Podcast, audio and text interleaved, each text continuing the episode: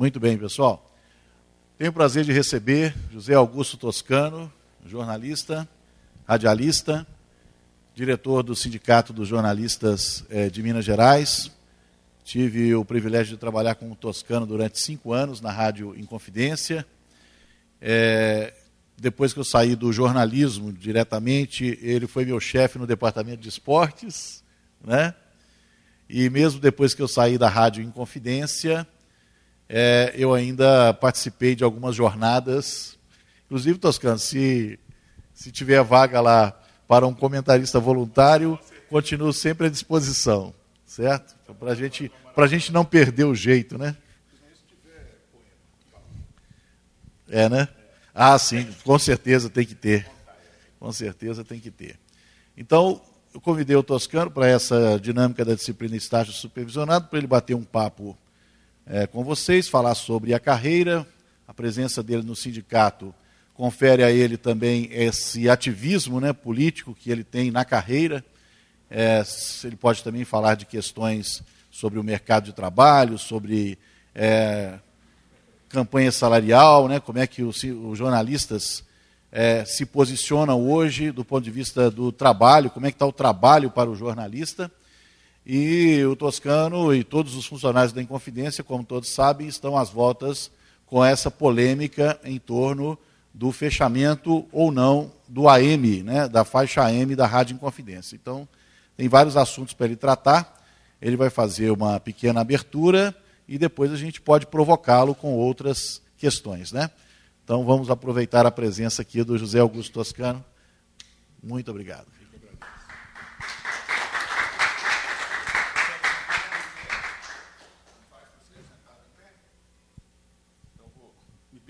Ficar sentado?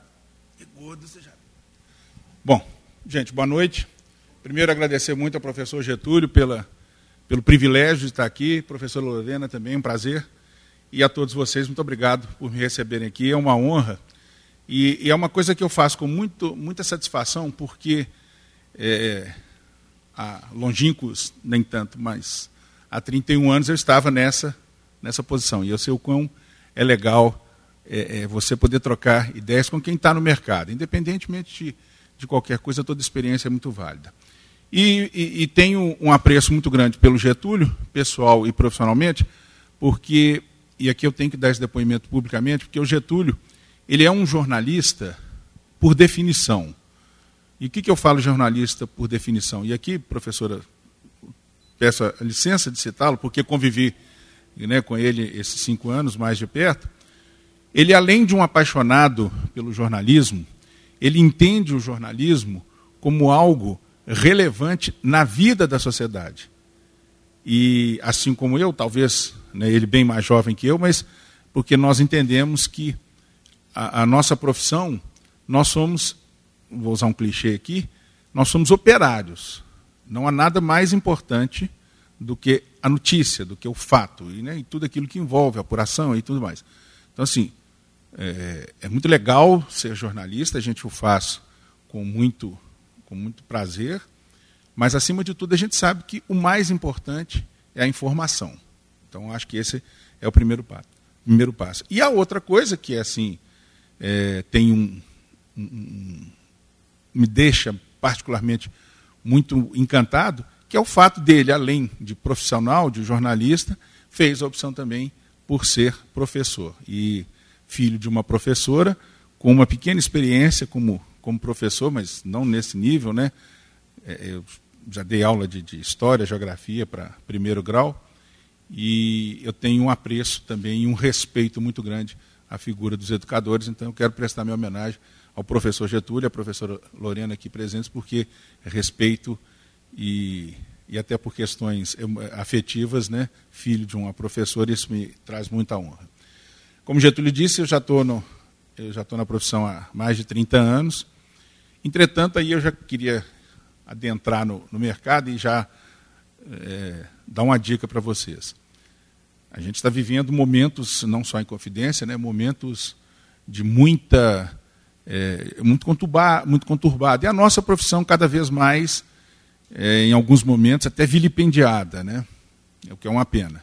Mas também demonstrando o quão importante a nossa profissão é, sem desmerecer nenhuma outra profissão, mas em dias como os que vivemos, é, o jornalismo ainda se mostra, com todos os seus percalços, com todos os seus deslizes, ainda se mostra um, um, uma, uma resistência e, mais que isso, uma prova de que é preciso resistir em todos os aspectos. E aqui não quero ser panfletário, tampouco falar de, de, de, de espectros políticos, mas é fundamental que em momentos de crise a gente possa praticar um jornalismo é, o, mais, o mais sério, o mais dedicado, o mais informativo, com todas né, as, é, é as contraindicações que isso possa ter.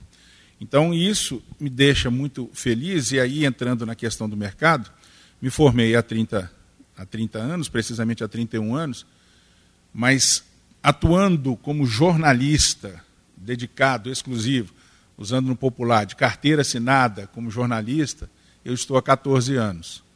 Por uma série de, né, de, de contingências. Quando me formei, eu trabalhava na TV Alterosa, primeiro na área de produção de vídeo, e aí depois é, eu fui, fui demitido, e por conta da origem social eu nunca pude me dar o, aspas, privilégio de ficar sem trabalhar.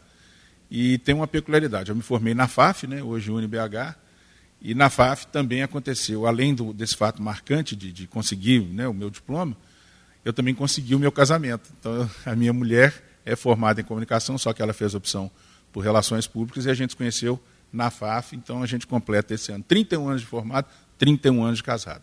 Então, é, é, uma, é um feito do qual me orgulho muito e certamente ela tem muito mais méritos do que eu né, para essa relação durar, ser tão duradoura. Então, isso para a gente é muito marcante, porque a gente vive junto essa realidade da comunicação social já há mais de três décadas.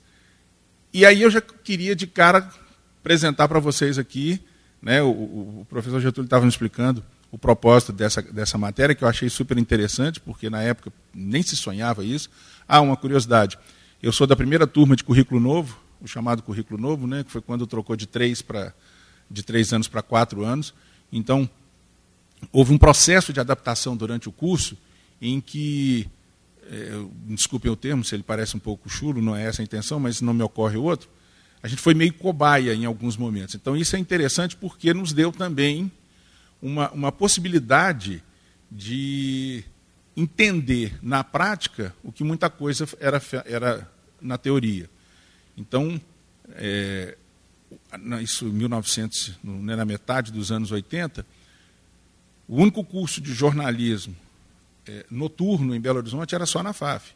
Então, essa restrição acabou exigindo de quem, faz, de quem fez a época uma necessidade em, de, em, se colocar rápido no mercado. Então, a gente até brincava, a gente tinha a fama de que estudante da FAF topava você podia oferecer o que fosse para ele de estágio que a gente topava. E isso acabou se mostrando valioso lá na frente. Mas eu dizia que, então, como jornalista, atuando especificamente há 14 anos. E por que, que eu quero abordar isso? Porque vocês estão diante aí da. Vocês estão próximos já na formação, a, a, a conclusão do curso.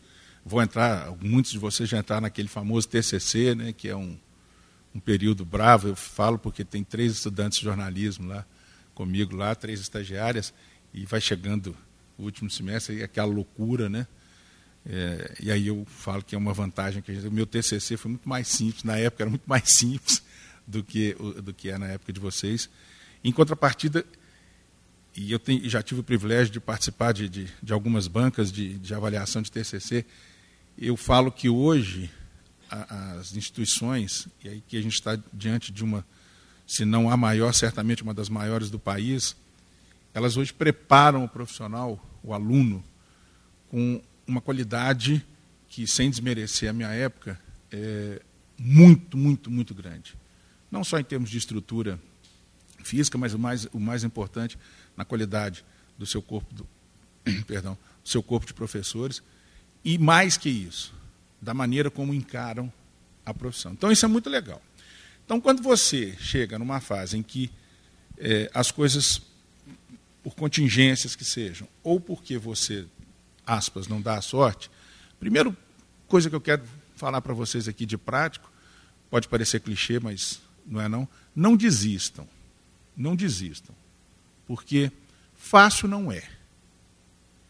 E mais do que a dificuldade, há uma necessidade da nossa profissão. E não estou aqui advogando em causa própria, não. Então, isso é, é fundamental que todos vocês tenham é, em mente que somos necessários.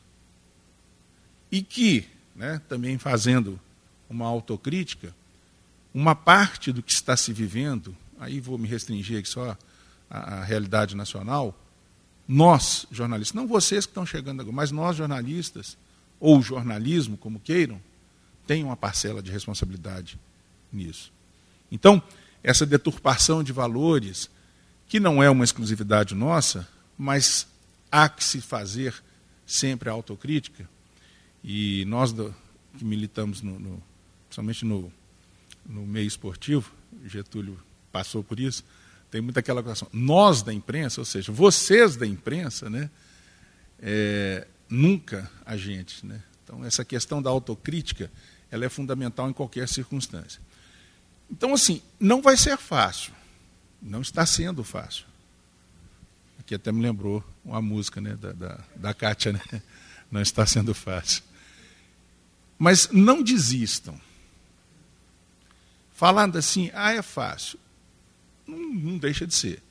Mas até para manutenção, e o Getúlio fez aqui o introito né, do momento que vive a Rádio Inconfidência, mesmo a manutenção, ela também não é fácil.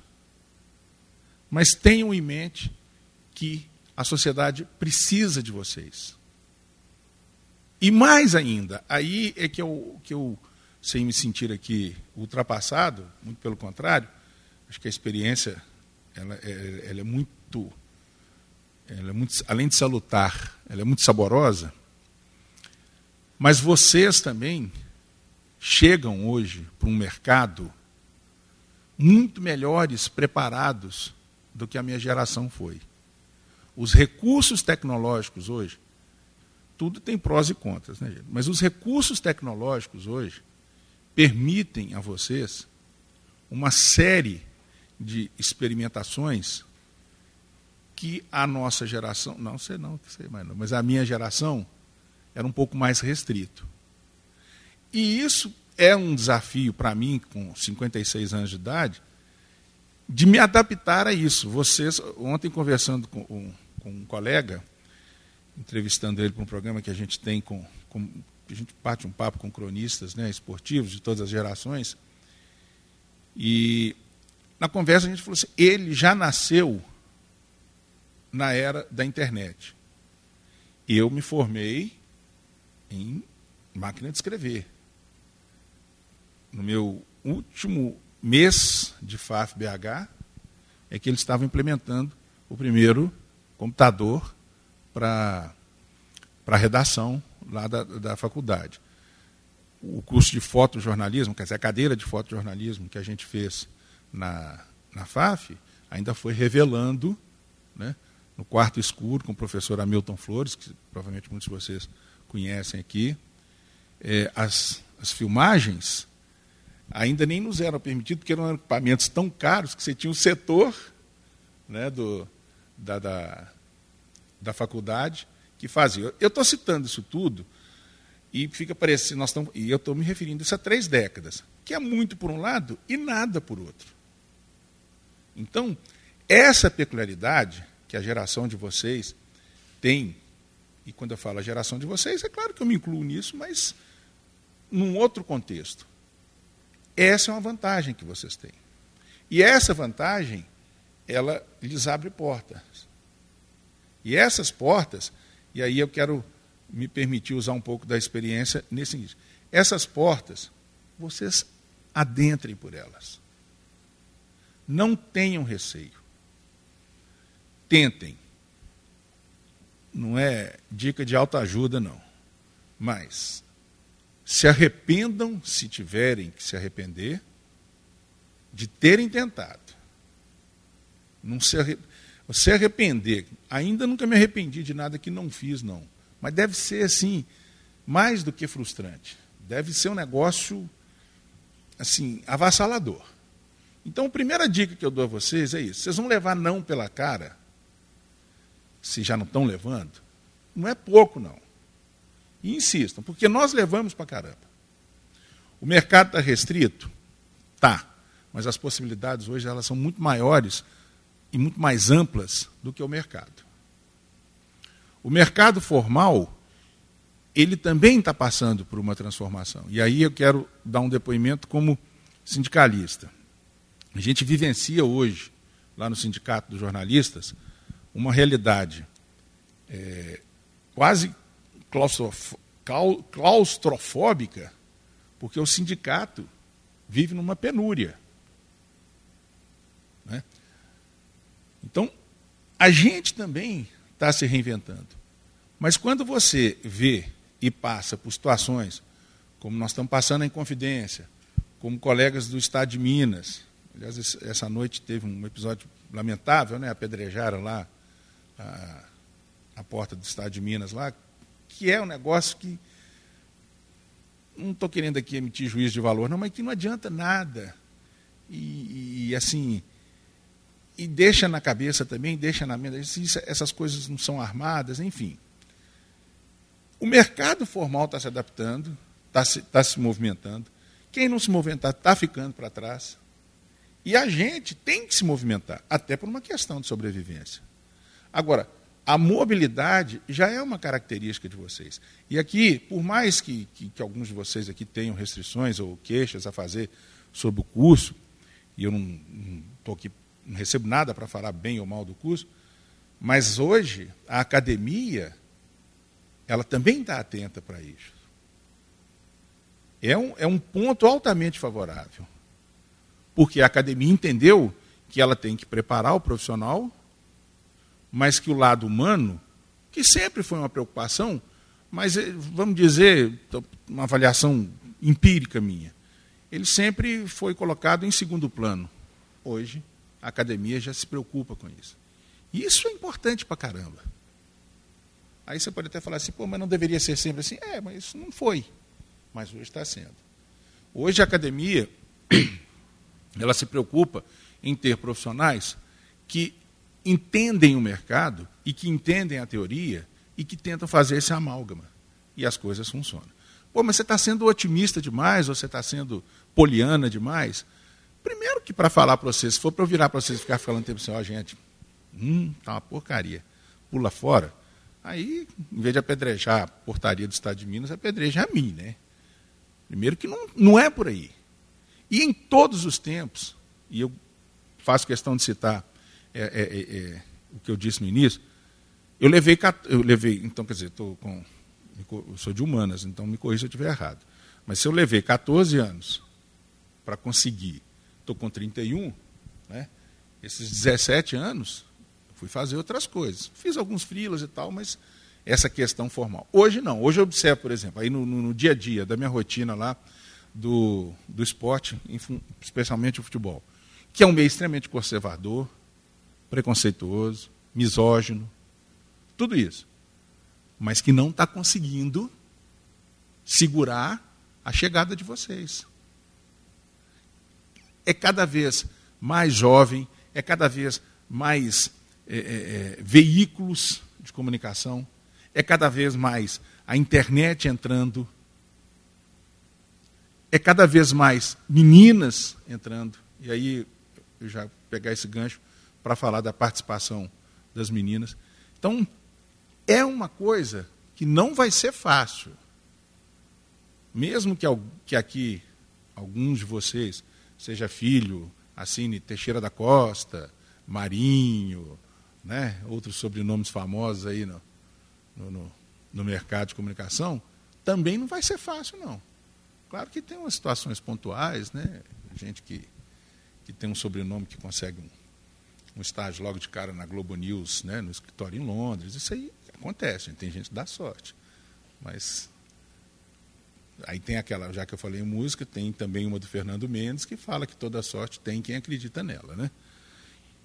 Agora, é o momento. E eu sou um defensor do estágio, e aí eu já fui criticado, antes até de ser diretor sindical, eu, eu, eu sou sindicalizado já há muitos anos, praticamente quatro anos depois de ter me formado, eu me sindicalizei, mesmo não estando atuando como jornalista. Isso é uma, sem querer fazer propaganda, ainda não inventaram um, um instrumento que seja mais, com todas as imperfeições, mais forte para defender categorias que, que, que ainda o sindicato. Então, hoje, o que estamos vivendo na Inconfidência, os companheiros do Estado de Minas, o, o pessoal, os companheiros do Diário do Comércio, que depois de, de anos e anos voltaram a receber, a luta que está no hoje em dia, o sindicato, com todos os percalços, está lá. E é papel do sindicato. A gente também não está fazendo gracinha nenhuma. E a gente fez essa opção e tem que estar tá lá mesmo. Mas o que eu queria dizer para vocês em relação ao estágio é que o estágio, mais do que uma necessidade da grade, ele é o elo de ligação de tudo que vocês estão recebendo aqui de informações com a realidade. E por mais que os cursos, e o curso da PUC é um curso de gabarito, por mais que vocês recebam informações, preparo, lá fora a realidade é bem diferente. É um complemento. É, eu ouvi uma vez uma definição que eu acho sensacional. Vocês recebem aqui todo o preparo, seria mais ou menos alguma coisa assim, me desculpe se a comparação não for muito feliz, saúde. Você, é, é a natação por teoria. O professor Getúlio, a professora Lorena e todos os outros chegam com vocês na beira da piscina, ou do mar, ou do rio. Olha, vocês vão dar três braçadas assim e virar o rosto assim três baçadas assado e virar o rosto assim, bater a perna assim, bater a perna assada e tal, não sei o quê. Aí o professor Getúlio vai dar um empurrão no vocês, cai d'água. Agora, meu amigo, vai lá. E o estágio serve para isso. E quando vocês né, buscarem um estágio, e hoje também, felizmente, ainda não é o ideal, mas já melhora bastante, as instituições também estão entendendo que o estagiário não é mais aquele menino, aquela menina para buscar cafezinho e fazer agenda, não. E se for isso, aceitem não, viu? Porque hoje, qualquer redação, qualquer veículo, qualquer é, lugar que vocês entrarem como estagiários, vocês serão mão de obra necessária naquela, naquela instituição. Ah, mas isso é sacanagem, então está tirando espaço de, de, de jornalista, está é, tá tirando, está é, usando mão de obra de estudante para fazer. Tem um quê de sacanagem também. Hum, não dá mais nessa altura da vida ficar dourando pílula que não. Mas ainda é um caminho muito bom. E aí, essa parte eu não queria nem cravar, porque uma autoelogia é fogo, né? Mas aí, de repente, vocês vão encontrar um toscano pela vida pela frente. Aí eu vou fazer a propaganda.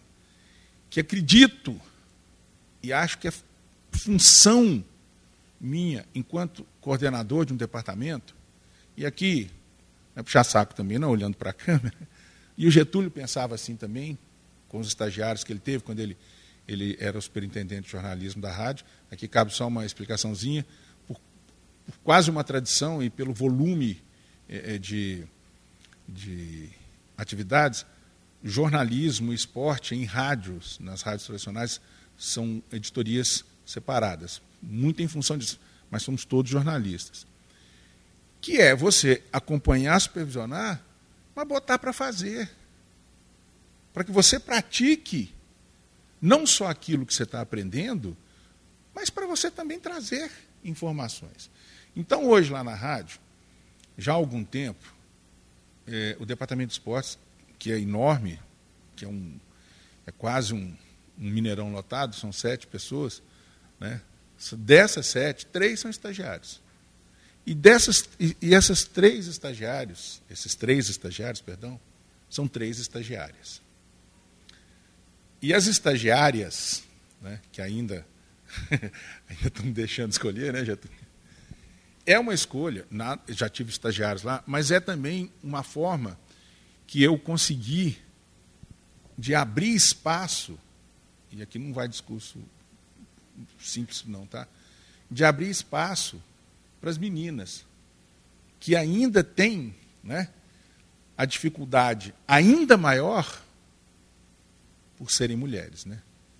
Que é a grande sacanagem dessa sociedade ridícula que a gente vive. Né? Hoje a gente brincava lá com a Desirê, que é uma colega também, amiga do Getúlio e tal, colega nossa lá, da questão de uma pesquisa que saiu, não me esqueço o Instituto, que acho que 85%, gente, olha o número, acho que 85%, 85% das mulheres que trabalham ainda são as responsáveis por, sozinhas, fazerem todas as, as atividades da casa. Eu até brinquei lá com, com as meninas lá que eu ia botar meu passe à venda, porque já tem muito tempo que lá em casa é dividido. Né? A rigor, 31 anos que as coisas lá são divididas. Aí uma brincou comigo, ah, então vou contratar seu passe. Então você vê, nós estamos falando de, do século XXI, 2019, a jornada de trabalho da mulher a mesma que a gente, ainda com a prática, né, em muitos lugares, de ganhar menos e, e, e responsável exclusiva pela manutenção da casa. Então, ao coordenar um departamento de esportes, e, e lá na rádio, pela estrutura da rádio, por ser uma emissora pública, eh, os, as contratações são via concurso público ou as nomeações que variam de governo para governo, mas tem um, um teto. Né? Então, até os coordenadores, até, os níveis, até o nível de coordenação, a gente é concursado. Então, quando a possibilidade do estágio, e eu preciso, e lá as meninas, os estagiários, né, os, as estagiárias, são mão de obra efetiva. Elas fazem tudo que nós concursados fazemos. Então, na nossa rotina, lá todo mundo é apresentador, todo mundo é comentarista, todo mundo é editor, todo mundo é, é, é, é repórter. E desde 2017, né, graças a, a, méritos dela, que topou e pelo talento dela, e desde 2017 tem a Isabelle Moraes, estagiária, que faz isso tudo, e também a narradora. E aí vocês imaginam né, o que é para uma menina, a época com 20 anos, entrar no meio dominado pelos machos alfas, a narração de futebol no rádio.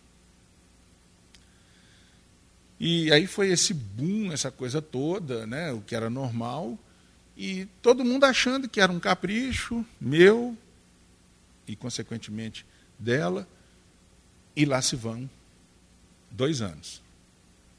O contrato dela vence agora em em junho. Eu vou recrutar narradoras, viu, gente? Para o estágio. Então, se alguém aí tiver interesse.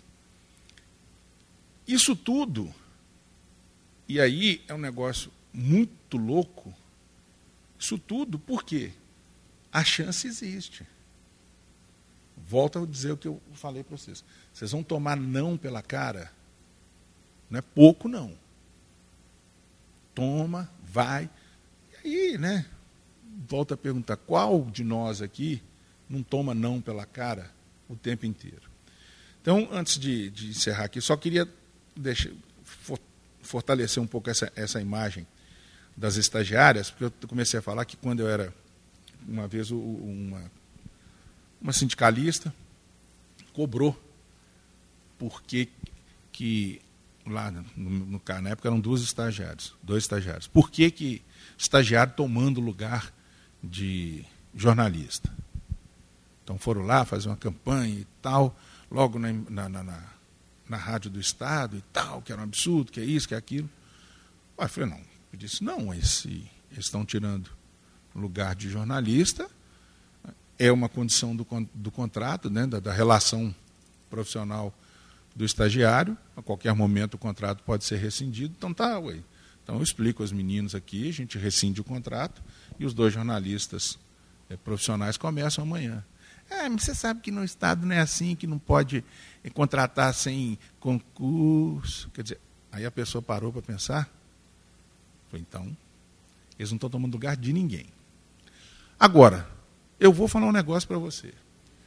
Fosse a toda poderosa Rede Globo, ou se aqui, na Rádio Confidência, Rádio do Estado, se a situação fosse um céu de brigadeiro e que tivéssemos aqui centenas ou dezenas de jornalistas concursados, bem pagos e tudo mais, eu, Toscano, ainda assim, desculpa, insisto e vou defender vagas para estágio. Porque se não houver isso, e aí eu volto àquilo que eu falei, e que bom, olha como é que não estou falando tanta besteira, e que bom que a academia se tocou nisso e hoje está preocupada com isso. Isso aqui é um exemplo. Então, é função nossa. Eu fico imaginando se isso não acontecer, se lá. E, e, e por que, que eu faço isso? Eu, quando, eu, eu, rapidinho, eu abandonei um curso de direito, cheguei a fazer um ano, abandonei para fazer jornalismo, para trabalhar em rádio. Mas eu queria só trabalhar em rádio. Mas, enquanto estudante, fui tentando tudo. E, e um que uma vez eu fui tentando foi na, na Toda Poderosa, na Toda Poderosa que para a minha geração era o auge, né? Aí teve um 1986 teve um, uma seleção nacional para trainees e tal. Aí vem aquele aí vem gente aqui, foram seis etapas e eu fui passando. A penúltima etapa era um teste de vídeo. Então aquela coisa toda, né, gravatinha e tal. Eu tomei bomba porque o cara me sugeriu fazer um interlace e eu não concordei. E olha que na época. Ah, é, é da nossa época, né? Sacanagem. Telência é um implante capilar, né, gente? É, para quem. É um, é um implante capilar. Quer dizer, é muita. É demais, né, cara? E olha que na época, o meu era do seu tipo, hein? Imagina hoje, né? Hoje eu não passar nem, lá nem na porta. Então, assim, isso foi, isso foi decisivo para mim, porque já não era muito fã de televisão, mas não vou mesmo. E eu queria rádio, mas fiz teste todas as rádios que, que, que, que tinha na época aqui. Tomando não. Aí até surgiu o concurso então. Então, eu acho assim, é um, hoje, trabalhar na Rádio Confidência como jornalista, e ainda por cima numa área né, que eu gosto, além da realização profissional, é a realização de um sonho. E eu vou encerrar essa minha parte para a gente bater papo, parafraseando o Clube da Esquina número 2, né? Do, dos Borges lá, que sonhos não envelhecem. Então, não deixem de sonhar, tomem não pela cara fora aí, mas sigam, vocês vão conseguir. É isso.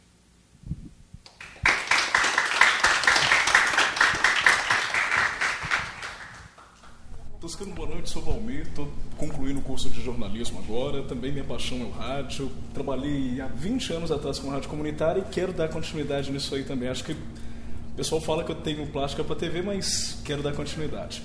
Sua primeira experiência profissional com televisão foi na TV Alterosa. Você chegou a trabalhar com o saudoso Olavo Leite Bastos? Sim. Cruzava muito lá, para quem não sabe, é o Cafunga, né? Trabalhei lá e ele morreu, salvo engano, em 91. Acho que foi por aí. É. E eu trabalhei lá de 88 a 91, no ano do falecimento dele. Primeiro que era uma figura, ele era uma caricatura andante, né? porque ele era muito alto, uma mão do tamanho do imposto dessa dessa cadeira.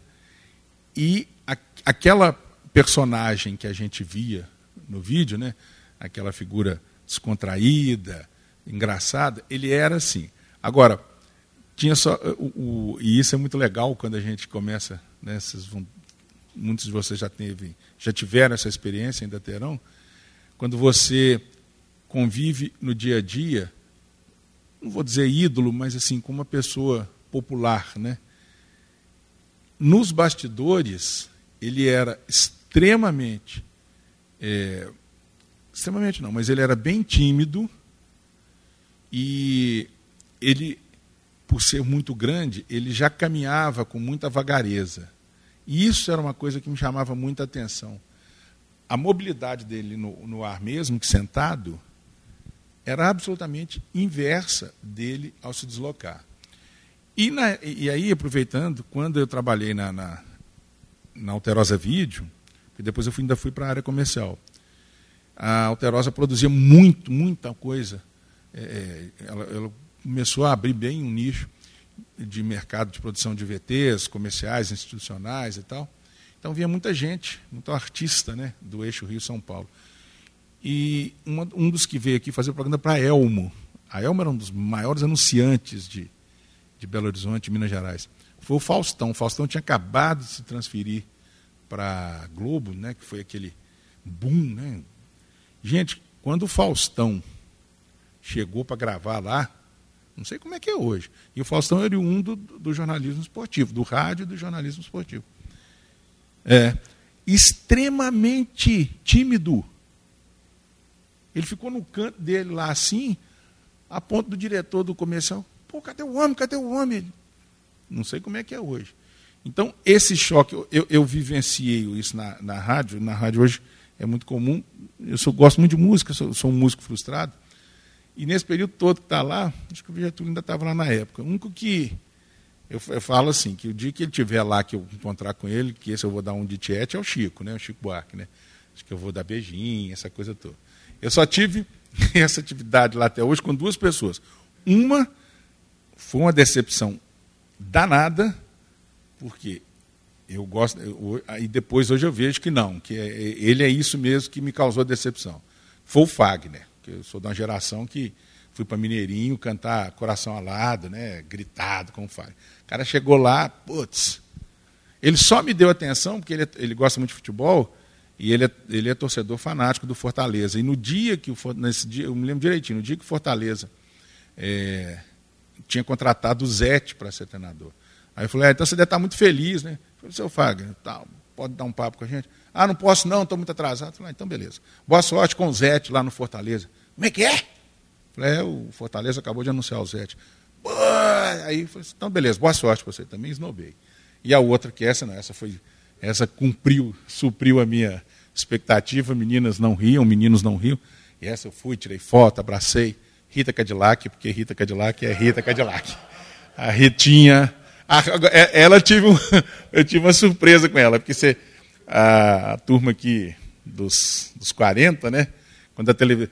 as chacretes eram né, aquelas mulheres absolutamente é, é, e vultuosas, aquela coisa toda. E à medida que, que foi se aproximando o fim do, do, do regime militar, as filmagens eram um pouco ousadas, né? elas usavam uns, uns maiôs cavadíssimos, né? muito ousadas até para a época, e a Rita Cadillac, né, pô, negócio sensacional. Aí tive lá a Rita Cadillac, putz, só que eu fui abraçar ela, ela bate aqui no, no meu peito, baixinha. Aí eu falei, oh, você me dá licença, eu, pela minha idade tal, te admiro muito. Ela falou, nossa, não, tal, que honra tal, e abraçou e tirou foto. Então, essa foi. E o Cafunga era um cara assim, muito tranquilo, é um, uma figura. Agora, com jogador de futebol, aí eu já não tenho. Alguns a gente. Eu, os jogadores de futebol que eu, que eu tenho alguma relação, mais profissional, mas que assim, esse ainda é, é legal, bate um papo, são os antigos, os que pararam. Porque é uma turminha, com raríssimas exceções, de uns meninos muito bobo, de uns meninos muito babaca e de uns alienados. O futebol tem essa fama, e hoje eu vou falar uma coisa para vocês. 90% é de um bando de boboca, vocês não têm noção, viu? Agora, a, a minha, isso é conduta minha. Eu, como uma das minhas funções é, é comentar, é criticar, então, aí é opção minha. Não que, eu, não, que isso me, me atrapalhasse, mas eu opto em não ter relação nenhuma com esses caras. Então, assim, os, os antigos, o Cerezo, o Dirceu Lopes, é, esses caras, pô, aí é bom demais, porque eu vi isso, tal, Reinaldo, essa turma toda. Jair, não, a resenha com Jair, acho que o Jair punha o Cafunga no, no bolso. É uma turma muito legal. Aí eu fico engraçado é quando o pessoal fala, pô, te ouço muito, você é minha referência. Eu falei, para, meu filho, você está mal de referência. O Toscano, atualmente você também faz algumas contribuições esporádicas no meio de campo na TV Minas, não faz? Como está sendo essa experiência atual também? O meio de campo né, é, é, uma, é um programa assim, que todos, todos nós do meio, independente de rádio de confidência e tal, a gente faz com muito prazer. Agora deu em cima aqui. Porque tá assim, tem 3, 2, 1. Tem. Isso acontece muito no jogo, gente. E aí, uma dica para quem for fazer rádio. Aí você, quem está lá em cima já sabe. Opa, caiu aqui. Então o que, que acontece? A gente assume na hora lá em cima. Na hora. Porque tem um negócio no rádio que é pior do que chiado. Você sabe o que, que é? Tem noção? Pior do que chiado em rádio. Hein? É o silêncio. Então, numa jornada esportiva, você não tem que falar, não, inventa, faça com um comentarista. Improvisa. Improvisa. Faça com um comentarista que foi abrir o comentário dele no, no estádio, é, na, na, Arena do Jacaré, uma noite, você imagina, né? 2010, você, o jogo começava às nove, você saía da rádio sete, seis horas, pegar 0,40 para abrir, porque a rotina do futebol é assim. O jogo começa às 9h30, a gente abre às 8 ou 9 horas. Aí você tem que chegar, o pessoal da técnica chega com 3 a 4 horas, vocês que são da técnica, vocês vão chegar com 3 a 4 horas de antecedência para montar tudo isso, hoje está fácil. Antigamente você chegava com 6, você tinha que esticar carro e tudo mais. E aí a gente chega com uma hora, no mínimo, no mínimo, com meia hora de antecedência, e sai depois, no máximo, uma hora. Você imagina lá em Sete Lagoas. Então teve um comentarista nosso, muito bom, por sinal, mas na hora que ele foi começar o comentário dele, estava uma lua maravilhosa. Ele fez um poema para a lua, que isso a gente está gravado lá, está guardado até hoje. Nosso querido professor Getúlio Nuremberg, foi um negócio formidável. Então por quê? Porque você começa o comentário. Para nós, comentando o jogo, é melhor a gente ter 5 ou 10 minutos só para comentar, mas que você tenha a sequência da sua linha de raciocínio. Aí você começa a comentar. Aí você pega, por exemplo, o jogo de terça-feira, né, que o Atlético perdeu, o treinador do Atlético e o, foram falar quase uma hora depois do jogo. Então você tem que ficar aquilo ali. Aí o Getúlio, inspirado pela Lua, fez um poema sensacional e aí, né, só tem gente boa nesse meio nosso aqui. Isso entrou para os anais lá nossa da coisa. Como tem muitos casos lá de um colega lá, por exemplo, que ao encerrar uma, aquele camarada, o famoso Marco Antônio Brook, aquele que encerra a jornada, ele, ao terminar a jornada, ele, são 10 minutos do dia 28 de abril de 2019 eles nunca falam horas, né? só falam só os minutos. minutos. é. Mas isso são convenções, também a gente vai quebrando isso. Você não pode falar hoje, ontem, depois de amanhã no rádio. Eu falo. Vou, nossa, rebelde pra caramba. Aí ele, ele virou e falou assim: Bom, nós estamos encerrando aqui a jornada esportiva, dia tudo deve ah, de se lembrar, Luciano Nascimento. Estamos encerrando aqui a jornada esportiva, às 20 minutos do dia 28 de abril, parará, parará dia que se comemora o 60 aniversário de criação da Barbie. Olha isso! Aí foi uma festa! Aí todo mundo volta, aí todo mundo volta. Aí você não está velho, comemora, Luciano. É, a Barbie está completando 60 pô, mas está com um corpinho de, de, de 25. Isso, rádio, é muito rico. Eu sempre gosto de falar, gente, assim, mesmo que a intenção de vocês, que cada um tenha ah, o seu projeto de, de comunicação, de jornalismo, mas tentem, tentem encaixar o rádio, nem que seja um, um semestre de um estágio, ou se for caso voluntário, porque o rádio ainda é, primeiro que é um sobrevivente por natureza, né? Quando vem a televisão, decretar a morte do rádio. Diz que o rádio ia morrer, que não ia aguentar, mal, né, as pessoas esqueceram que quem formou a mão de obra para a TV foi o rádio, o rádio. Aí veio a internet. Ah, com a internet encomendado caixão, ah, coroa de flores, bebeiro de fundo, pois a internet ela rejuvenesceu o rádio. E, e, uma coisa que hoje mesmo a gente, uma rádio comunitária de João Levade, fechou parceria com a gente para retransmitir a jornada, uh, os jogos, as jornadas e, um programa nosso do esporte. E a força das rádios comunitárias e das web rádios hoje é muito grande.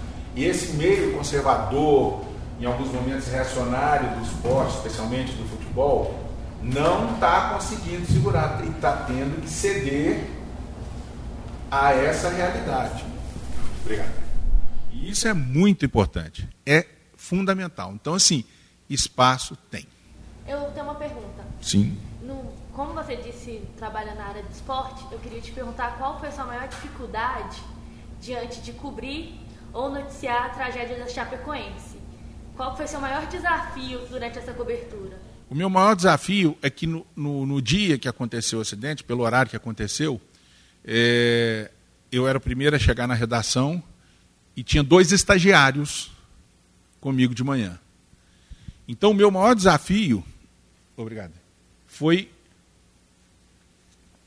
tentar não fazer uma cobertura assim muito é, vou usar um termo aqui meio chato, mas muito melosa. Porque você fica tocado.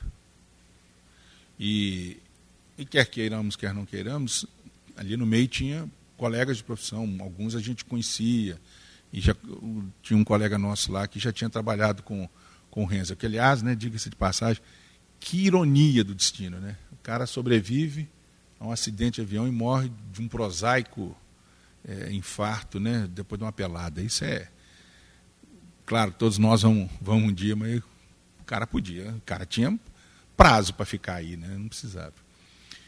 Então, assim, o maior desafio foi administrar o sentimento, principalmente dos mais jovens, e aí isso é muito legal, isso é um desafio para mim mesmo, com experiência, porque é normal né, que vocês, é, é, é, e, é, e, é, e é mais do que normal, é importante, que vocês se lancem naquela ânsia de colocar. E eu tinha que ter o papel de não é, impedi-los de serem eles, né, de serem impetuosos, de deixarem a emoção passar, mas acima de tudo, a minha função era mostrar para eles que a notícia tinha que vir em primeiro lugar.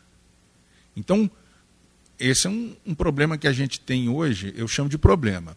Você tem uma facilidade hoje de apuração muito grande. Porque a gente está aqui, é, qualquer um de vocês aqui posta na rede social um fato que está acontecendo literalmente agora, mas tem um monte de gente que toma isso como verdade e não apura.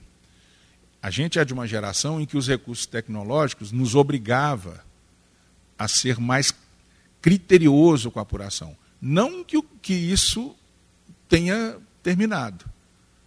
Mas é o que a gente observa é que as pessoas hoje já não são tão criteriosas. E aquela máxima, eu penso que o Getúlio tenha isso muito em mente com vocês, a professora Lorena também. O rádio, principalmente, tem uma vantagem, isso é desde a época que a gente é estudante.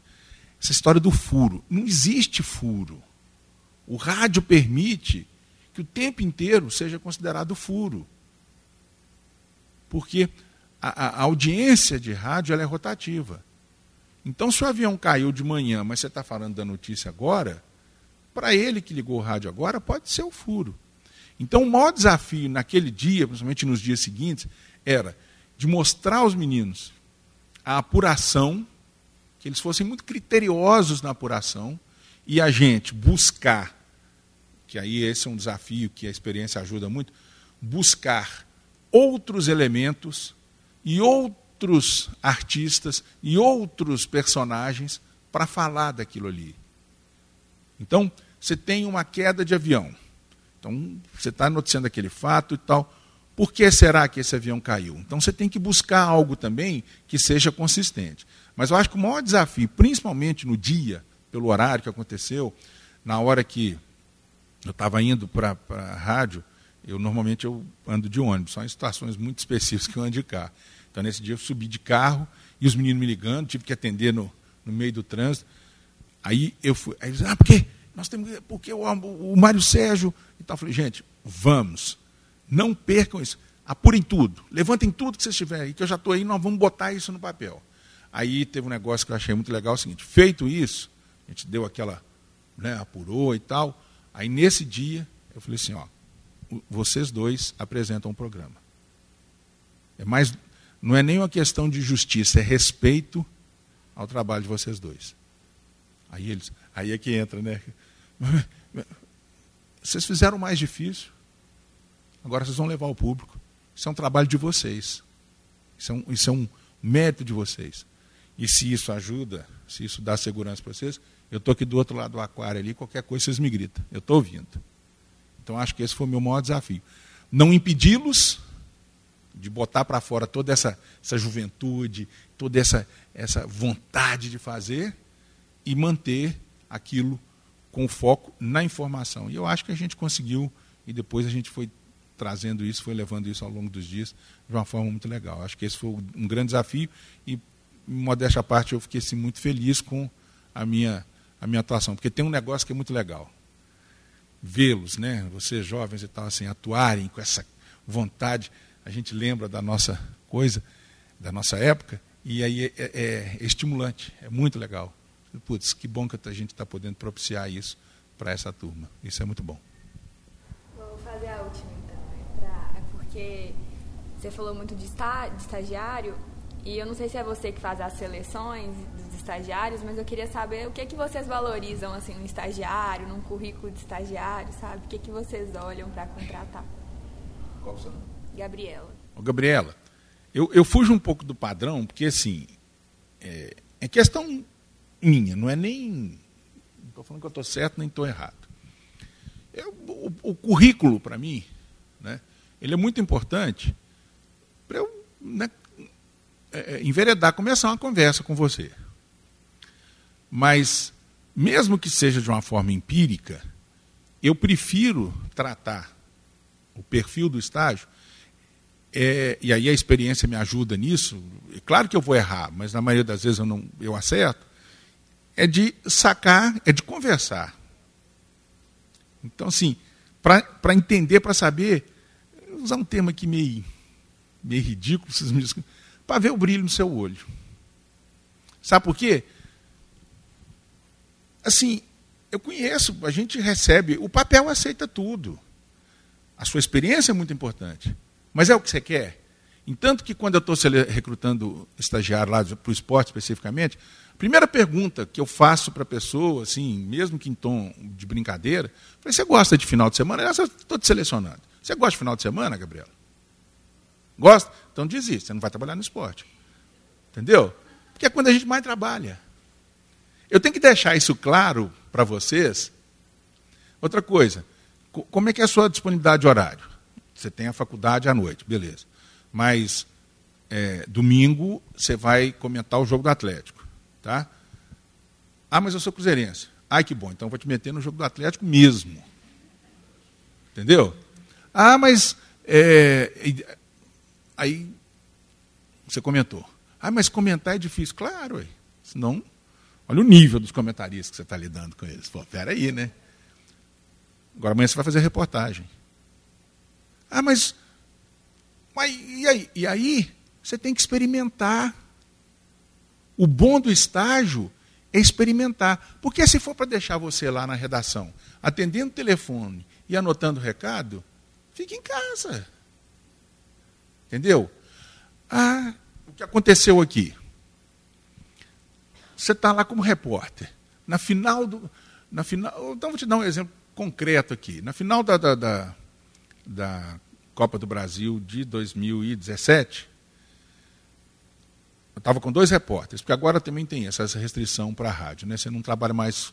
O máximo são três repórteres, mas no campo só dois. E com muitas restrições.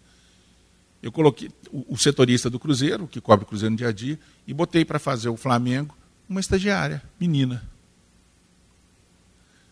Era o sonho da vida dela. Só que ela virou para mim e falou assim: Mas você vai me colocar para fazer o, a final? Eu falei: Vou, você já está preparada, você já fez América e Luverdense. Que é isso? Minha filha, é o mesmo jogo, é o mesmo esporte. Só que tem 50 mil pessoas gritando. Aí, beleza. E aí, óbvio, né? Um lance lá do Cruzeiro, ela descrevendo o ataque e tal. E, e você tem todo um, um, um, jogo de cena, né? O narrador, que eu costumo brincar que é o mestre cerimônias, é cara que trabalha no pico, né? E o cara, a obrigação dele, assim, nós estamos fazendo o América e Luverdense, me perdoem aqui se tem algum torcedor de Luverdense, de América, mas você tem que. O jogo está lá assim com a América. Não dá, né? Você tem que transformar aquilo ali num final de Copa do Mundo. Bola com a América. O, o Getúlio presenciou muito. Nós tínhamos um colega lá, hoje não está lá, o Vilaça. Meu pai ficava pé da vida com ele, porque às vezes ela assim, bola com a América, desceu, não sei o quê, para fora, mas passa raspando a meta. A gente olhava para ele, a bola tinha passado, na arquibancada. Mas e daí? É função dele. O rádio é muito rico é por isso. É a magia do rádio. Claro que você não vai fazer isso o tempo inteiro e tal, porque você está ludibriando o ouvinte. Mas cabe isso. Então, você imagina, estava lá a Karina, que além de tudo, além de. Gente, o além aqui é intencional, viu? Provocativo. Além de mulher, negra e 1,85m. Ela é mais alta do que eu e Getúlio. E o dia que ela falou para mim que ela sofria preconceito até por ser alta, você vê um nível de imbecilidade que a nossa sociedade é, né? Então você imagina que a mulher maravilhosa, que assim, no meio, o Mineirão com 70 mil pessoas e ela era anotada. Aí vem bola com. Defendeu o Fábio! Karina! Uma bola que veio pela ponta esquerda.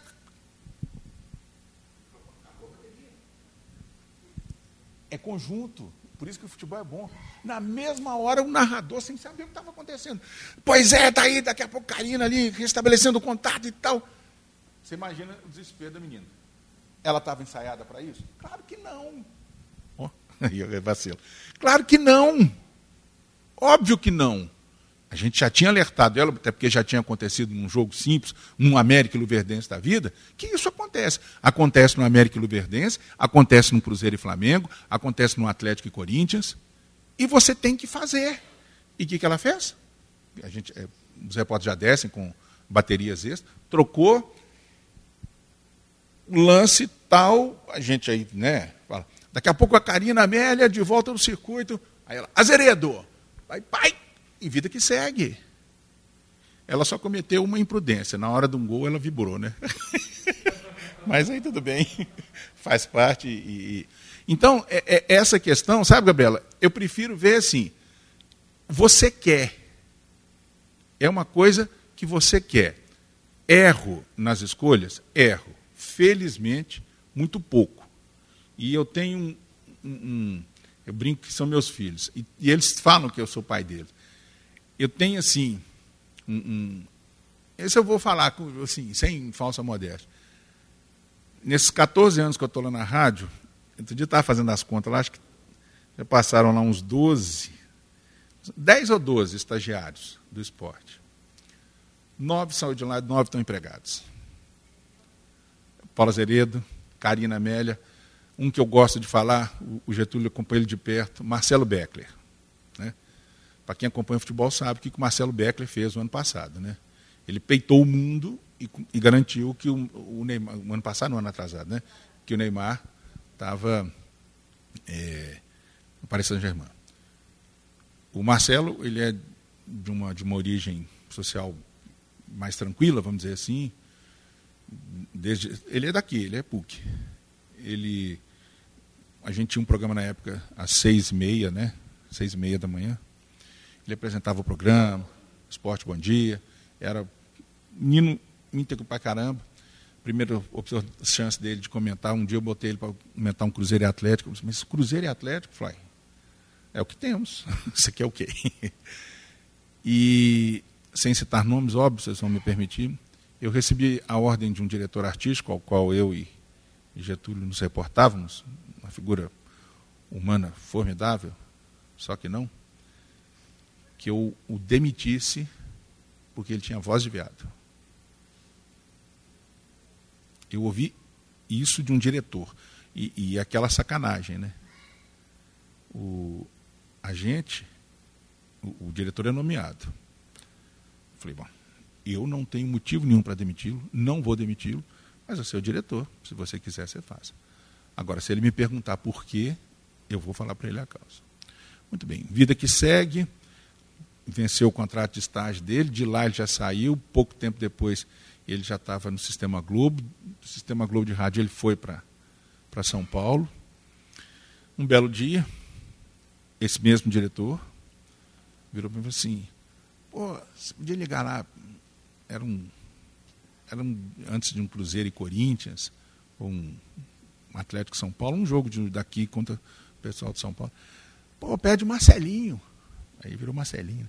Pede Marcelinho para mandar é, boletim quando os times mineiros jogarem contra os times de São Paulo, pede Marcelinho para mandar uma, uns boletins para gente. Aí, com a minha fleuma britânica, você está precisando ouvir mais sua rádio, né? Porque ele já está fazendo isso há muito tempo. Ah, é? Ah, não, então beleza. Falei, ah, só tem um detalhe. Ah, qual é? Ele continua com voz de viado. Então, assim, isso, gente, é a realidade. Mas não desistam. E meninas, principalmente vocês, que, que não é fácil. Né? Estou fazendo média aqui com as mulheres presentes aqui, não. Não é fácil para vocês. Mas vocês são danadas. E quando a Isabelle né, deu, houve toda essa repercussão e tal, eu me senti, me emocionei. Foi quando ela falou assim, quando né, ela dando ao vivo no programa do Sport TV, né, naquele do Rizek, o Rizek falou com ela: a gente precisa de mais Isabeles né, no, no esporte, na comunicação. E ela falou assim: não, Isabeles tem aos montes, que estão faltando é toscanos. Aí, aí o, coração aqui espremeu. E assim como tem os toscanos, tem os Nuremberg, e tem outros tantos, tem as Lorenas, não desistam e coloquem o rádio nessa, nessa trajetória de vocês. Vocês não vão se arrepender, se é que vão abandoná-lo. Obrigado, viu, gente? Muito obrigado. Oi, oi não.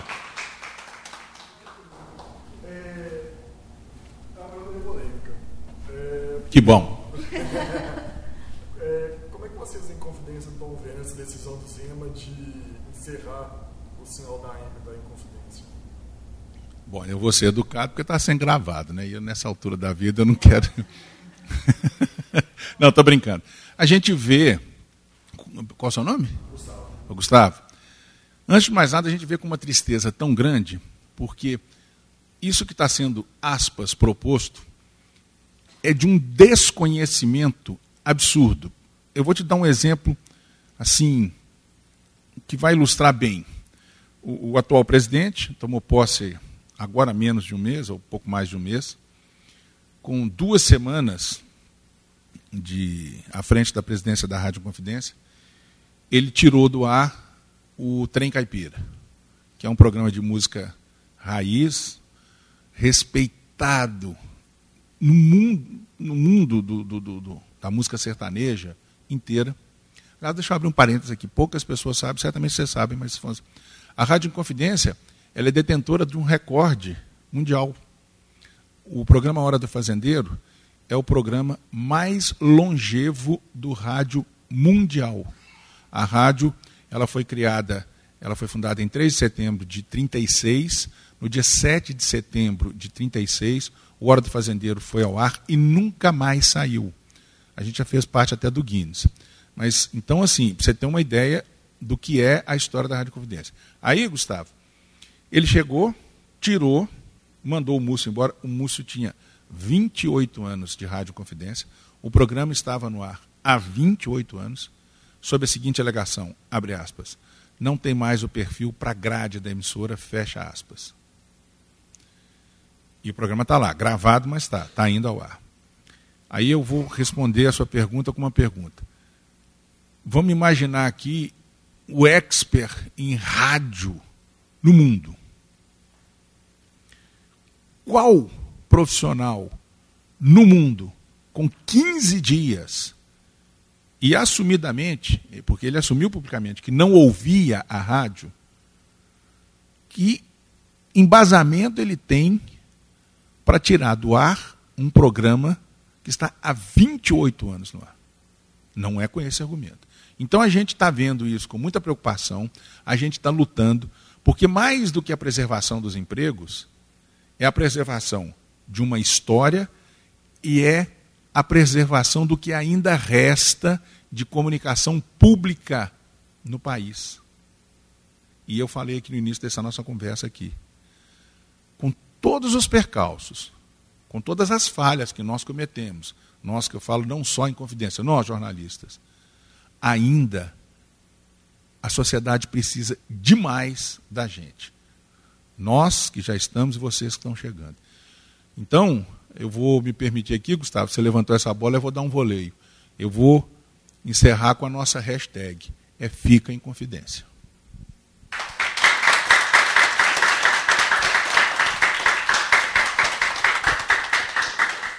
Essa produção é do Lab SG, onde você vem aprender.